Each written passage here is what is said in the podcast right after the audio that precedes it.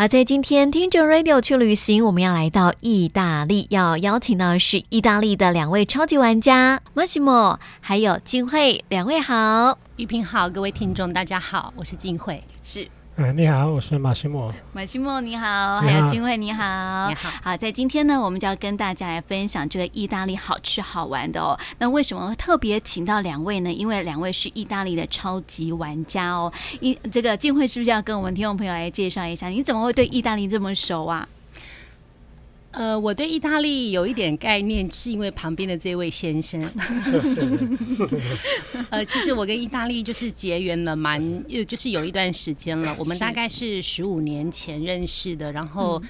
嗯呃，结婚也已经十年了，所以说，其实，在这一段的时间里面，我们经常都会有机会到意大利去，然后其实也蛮常，呃，带一些喜欢意大利的朋友一起去意大利走走看看，吃吃喝喝。所以说，其实，在意大利呃的一些观光景点，还是有一些基本的概念。那至于意大利的食物的话，那个要归功于那个我的婆婆，就是马西蒙的妈妈，是。对，因为呃，婆婆她非常会做意大利菜。那每次他做菜的时候，就是我就是旁边的小帮手哦，对对对，所以说就这样子对意大利菜有一些基本的一些概念。是，其实我在私底下跟静慧聊过天哦，那静慧就说到，像在意大利的那些婆婆妈妈，其实她非常喜欢利用在啊家啊家里面呃所有的一些食材来变化出啊在餐桌上面的一些的菜色哦，所以都是非常天然的，然后完全不会有那种食安的一些疑虑这样子哦，所以我非常。常喜欢着意大利的那种感觉，就是整个的家庭的氛围也是非常棒的哦。而且听说啊，这个呃婆婆妈妈在做菜的时候啊，还会一边唱歌一边做菜，那种感觉真的是非常的棒哦。所以这个 Massimo 是不是在这样的一个这个家庭环境当中长大的？所以也是做了一手好菜。嗯，其实。意大利人其实花在厨房的时间，嗯，比花在客厅的时间还要多。哦，那为什么会这样子呢？因为其实意大利它是一个母系的社会，所以妈妈是家庭里面最重要的人。嗯，那因为妈妈她大部分的时间，她大概百分之九十的时间都在厨房，所以因为妈妈在厨房里面，所以小孩子一定会跟在妈妈旁边，因为有吃的东西，嗯，可以一边帮帮。当成小帮手，然后一边吃一边吃喝，东西，所以感觉很开心。是，厨房是最有东西吃的。嗯，那爸爸他也经常会溜进来厨房里面。嗯，因为妈妈在里面，孩子也在里面，然后里面总是有热腾腾的食物，或者说一些简单的一些盘尼尼三明治什么的。嗯，然后厨房里面有有吃的，然后有酒，然后爸爸喝了酒。嗯大家可以一边做菜一边喝酒一边吃东西，嗯，然后只要喝了酒，你知道喝了酒就会，唱歌，就会很开心。所以说最后就是会好像感觉大家都很嗨，嗯，然后在厨房里面就会变成一个大家一个。欢乐的天堂，感觉是有点这样子的。是，所以像这个意大利的美食，其实真的非常多。它不是只有我们啊、呃、台湾的朋友普遍的一些认知说，啊，意大利就是这个披萨跟这个意大利面啊。可能如果说跟意大利人讲说，哎，意大利美食是披萨跟意大利面，他们可能要翻白眼了吧？我觉得，如果你跟如果你、嗯、你对一个威尼斯的人说，披萨或者是或者是意大利面，嗯，最代表意大利。他可能会非常的生气，是。对，因为在威尼斯，嗯、因为威尼斯它是在意大利的东北部，嗯，那意大利的北部呢，其实它是以吃米饭为主的、嗯、risotto，或者是说他们吃很多的玉米糕 polenta，对，那所以说其实如果你说啊，意大利面只有意大利面代表意大利，那他们就觉得很不服气。嗯，我威尼斯王国也是好在我也是一个一千年历史的一个一个国家了，怎么说我的我我的国家的东西都都不。不不能不能搬上台面这样子，对，所以像那个 Massimo 是威尼斯人，嗯，是的，啊、嗯，所以两位一定对这个威尼斯的一些美食啊，一定是相当的了解哦。所以呢，在我们的节目当中，就要一一的为大家来介绍。而且两位呢，也是啊玩遍了这个，应该是有玩遍了哦，还是有一些吗？就是呃，除了威尼斯之外，意大利的其他地方，我觉得应该这样子说。嗯，如果你对意大利不了解的话，嗯、你可能会觉得啊，我去过罗马，我去过米兰，嗯、我去过威尼斯，那差不多意大利就是这些了。反正也差不多就是这些这些地方可以、嗯、应该都大同小异。因为这是我们旅行社的安排景点啦。对，可是其实像以我自己个人的感觉，我对意大利认识了十几年，那我觉得我每一次去意大利，不管是去探访新的一些旅游的景点，或者是说一些农庄，或者说呃一些发掘一些新的食物。我每一次去总是有个感觉，我觉得哇，怎么学不完？嗯，我本来觉得啊，这个区域大概就是这个东西最有名，所以我吃了这个东西，大概这个区域也差不多我都掌握了吧。可是你去了当地之后，你才发现说，哎呀，我的天哪，怎么又衍生出好多七七八八你以前根本不知道的东西？嗯，每一次去就会研发出更多的东西。每一次去就更多，所以去越多次，你越发现说，我对意大利的了解真是，真是太少少的，你觉得自己。嗯自己怎么这么孤陋寡闻这样子？哦？真的，每次我都有这样子的感觉。嗯、是，所以难怪就是我每次跟这个金慧在聊天的时候，就觉得哇，我的对意大利的认识真是也太少了。所以一定要请到两位来跟我们听众朋友来介绍这些意大利哦好逛的景点、好玩的地方，而且不只是我们刚刚讲到那些什么呃米兰呐、啊、威尼斯啦、罗马这些地方而已。其实意大利还有很多的景点是值得我们去去认识它，然后去介绍。啊，这些景点给大家认识，还有这些意大利的好吃的美食，也不只有意大利的披萨或是意大利面而已哦。所以呢，在我们今天哈，我们首先呢，我们在今天的节目当中就要跟大家来分享。当然，这个因为马西莫是这个威尼斯人，所以我们要从威尼斯来跟听众朋友来介绍起。所以威尼斯啊，像你们走遍了这样的一个威尼斯这样的一个地方哦，有没有一些知名的观光景点要跟大家来分享的呢？嗯，好，我想先用我自己来先开始好了。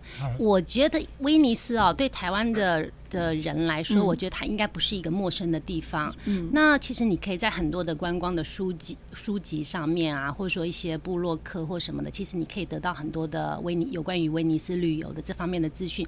所以其实这个部分，我大概今天我只是想跟各位介绍一下，就是说，如果你我其实蛮建议，如果你去威尼斯的话，请你不要今天去，明天就离开。我觉得那真是太可惜了。嗯，我觉得至少你在威尼斯住一个月，我都不嫌多。哦，我我可以这样子说，因为我在威尼。你是招挑还还有一段时间，对。那我我我自己，我现在到威尼斯去，我都还是会迷路。哦，即使我经常进去过，可是我还是觉得很容易会迷路。所以我觉得像。当天就是两天就离开威尼斯，我觉得那真的太可惜了。嗯、我觉得至少你要在那边三天两夜，我觉得这是最少最少最基本的。嗯，那呃，我今天就想为大家就是介绍一个大大略的一个概念就好了。如果你在威尼斯三天两夜的话，你大概有哪一些必玩的一一些景点？嗯、还有，当然你到那边去的话。你有一些一定要吃嘛，嗯，对不对？对，所以说就是必玩的东西，然后必吃的东西，我大概就为大家简单的介绍这个部分。是，好，那我们首先呢，我们一定要介绍给大家，就是说，呃，在因为其实好像我们到威尼斯去哦，您刚刚讲到说，呃，去做那个贡多拉，对，就是那个船之外哦，嗯，那其实有一些教堂是值得去看一看的，对不对？嗯。呃，我现在就这样子先分几个部分哈。如果说你有机会到威尼斯去的话，我觉得你一定要去的部分，第一个一定是圣马可大教堂。嗯，啊，你。大家去威尼斯一定，如果你不去，如果你不去圣马可，那你就不要去威尼斯了。嗯，OK 吗？所以说你去威尼斯哦，你一定要去圣马可大教堂。那我就分几个区域来说，第一个区域就是在圣马可大教堂的周边。嗯，圣马可大教堂呢，它是一个非常漂亮的一个非常雄伟好，然后非常值得去探访的一个一个教堂。嗯，那你在圣马可大教堂的时候，它前面其实它有一个很大的一个那个广场，教堂的一个广场。拿破仑说它是欧洲最美。丽的一个一个广场啊，所以说其实其实圣马可圣马可教堂，其实在在欧洲在西方人的那个旅游的地位上，它其实是非常的崇高的。是，所以说当你到当你到这个圣马可大教堂区域的时候，一定麻烦你一定要去。买个票进去看一下教堂里面的，它有很多的，它有很多收藏很多的东西，嗯、然后它里面有用那个黄金去贴的一些一个呃呃墙壁一些壁饰，对对对，它其实是非常非常值得去看。嗯、然后你当你在里面看完了这些这些古迹之后，你到外面来，它的这个广场里面，它有两个。威尼斯广场有两个欧洲最古老的咖啡厅。啊，对，它是十八世纪就开始的一个一个咖啡厅。好，它第一个叫做 Florian，Florian，对，然后第二个是 Quadri，对，那他们俩刚好正在正正对面而已，就在广场边，很容易找得到。嗯，那这个地方呢，一个。这个因为是欧洲，应该说世界上最古老的咖啡店，嗯，所以想当然了，如果你去人很多，人很多，这是一个，然后再来就是它很贵。哦，它非常的贵，嗯，所以说如果你要在这边，呃，我觉得既然来到了威尼斯，就不要省这些钱了。嗯，好，所以说虽然说他喝一杯，去感受一下十八世纪的氛围。他他喝一杯，你在他的广场坐下来喝一杯卡布奇诺，你大概要花八欧元。哦。如果你还要听音乐的话，大概还要再加另外一个八欧元。听音乐的意思是，它有一个现场的一个 live 的一个、哦、一个音乐。它它的广场上会有椅子，如果你在那个椅子上坐下来的话，你点一杯 cappuccino 就要八欧元。对，对，可是没有音乐。嗯，没有音乐。可是如果说你在那个，因为它那个呃音乐的演奏的时间有固定的时间，如果你那个时间来的话，它会。他会再跟你 charge 哦，再会再收钱就对了，就是再加上去。嗯、但是这个是一个体验，我觉得如果你想，如果你你你觉得值得的话，你就坐上去吧。嗯、那有一些人其实像很多的背包客，他们觉得哎呦真的是太贵了，嗯，所以说其实旁边有很多阶梯，其实你坐下来在旁边还是音乐都听得到。是啊，对。那所以说其实这个是因为它这个是有点古古迹咖啡馆的感觉，所以我觉得蛮值得去看。是啊，这是广场的前面。嗯、那广场的前面它还有一个是它的那个圣马可的一个。钟塔，嗯，它那个钟塔，它大概高度是九十九公尺高，嗯、所以说如果你搭个电梯，买个门票，搭个电梯走到最顶端，然后你其实你可以看到整个威尼斯，尼斯。对，它非常非常的漂亮，嗯。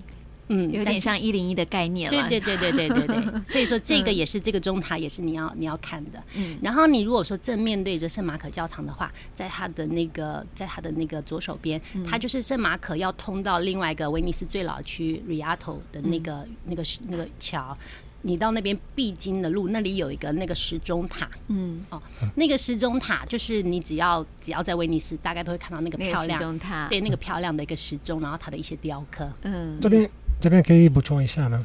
嗯，可以呀、啊。因为这个东西我觉得很有意思。嗯，呃，你去这个圣马可广场，嗯，蛮蛮漂亮漂亮的地方。对。呃，然后你看到这个时钟塔，嗯，呃，一般的人，一般的观光客，呃，看到只有那个大的时钟就好了。嗯。嗯。呃，但是，呃，你你们要知道，时钟的旁边有一个很有意思的。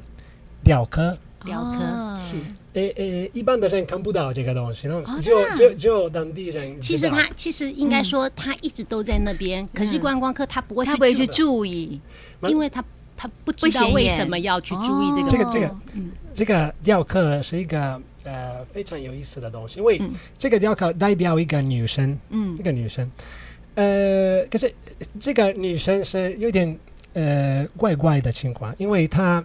手上有一个正在掉下去的石钵，石钵，通常那个石钵通常是意大利人他们在做那个研磨，对研磨，像比如说像那个青青酱啊、pesto 什么，他们经常做一些酱料时候会用那个石钵。所以，所以你知道吗？为什么一个雕刻有这个奇怪的这个一个女生拿着一个石钵正在掉下来？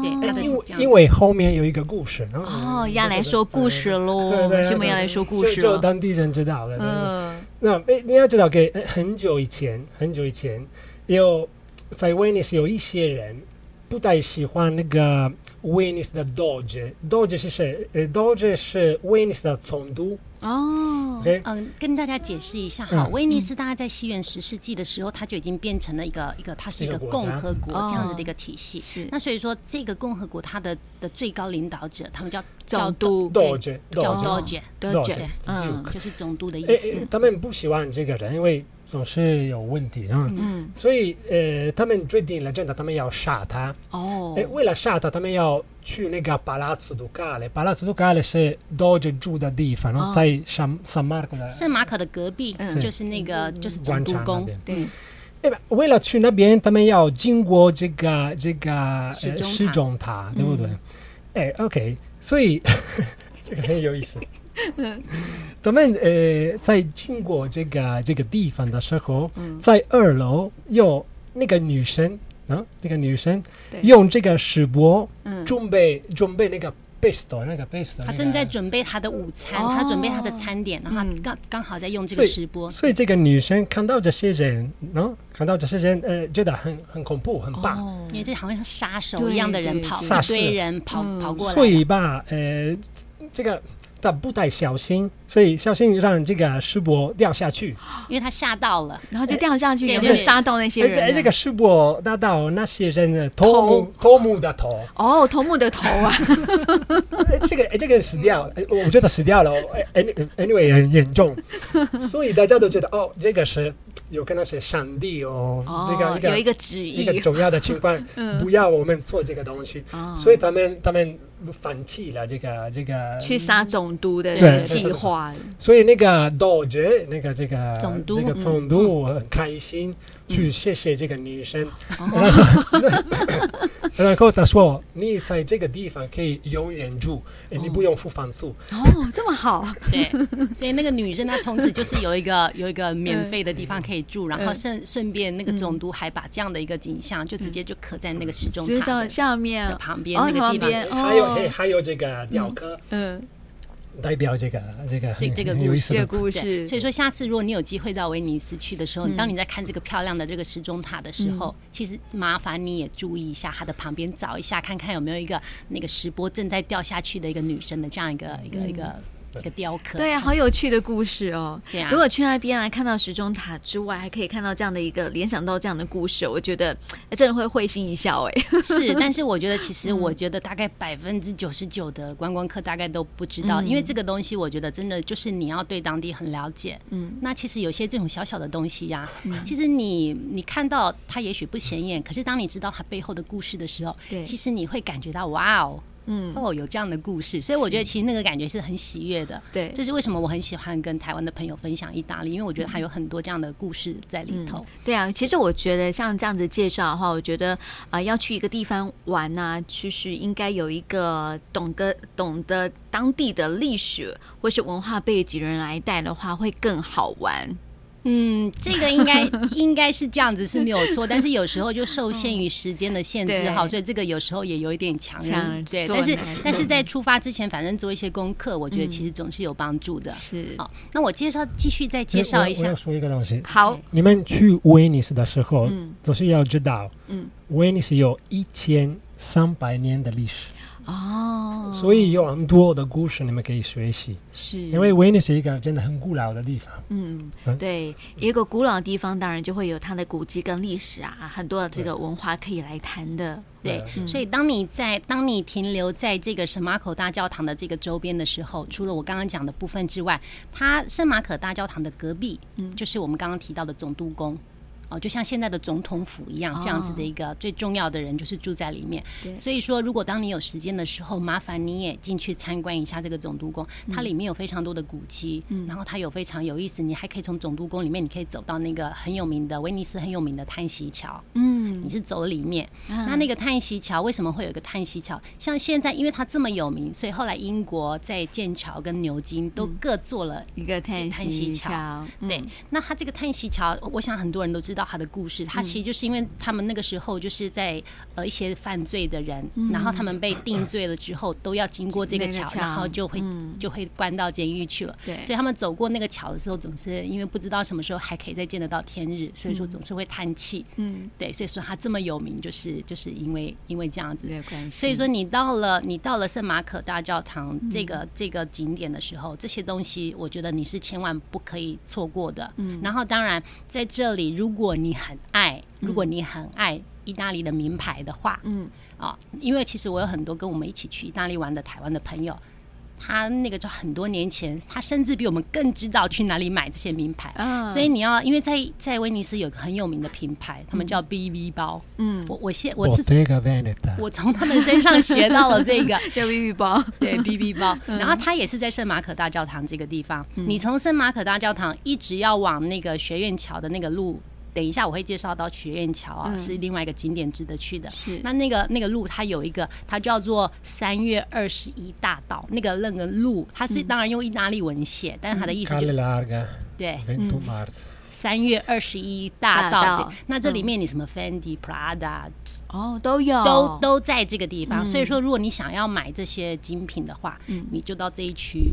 到这一区去逛一逛。嗯，那如果你想要买一些就是意大利传统的一些东西，嗯，哦，比如说面具啦。面具，然后玻璃，因为很有名，对，威尼斯的玻璃的制品，然后有一些就是珠宝类的东西，还有那些纪念品什么的。那这个的话，就要你就要从我要介绍的第二个威尼斯第二个景点，对，就是 Rialto。Rialto 它是一个桥的名字哦，所以我们待会来介绍这个 Rialto 这个桥，而且还有周边的一些景点，对不对？我们先休息一下，待会再回来哟。OK。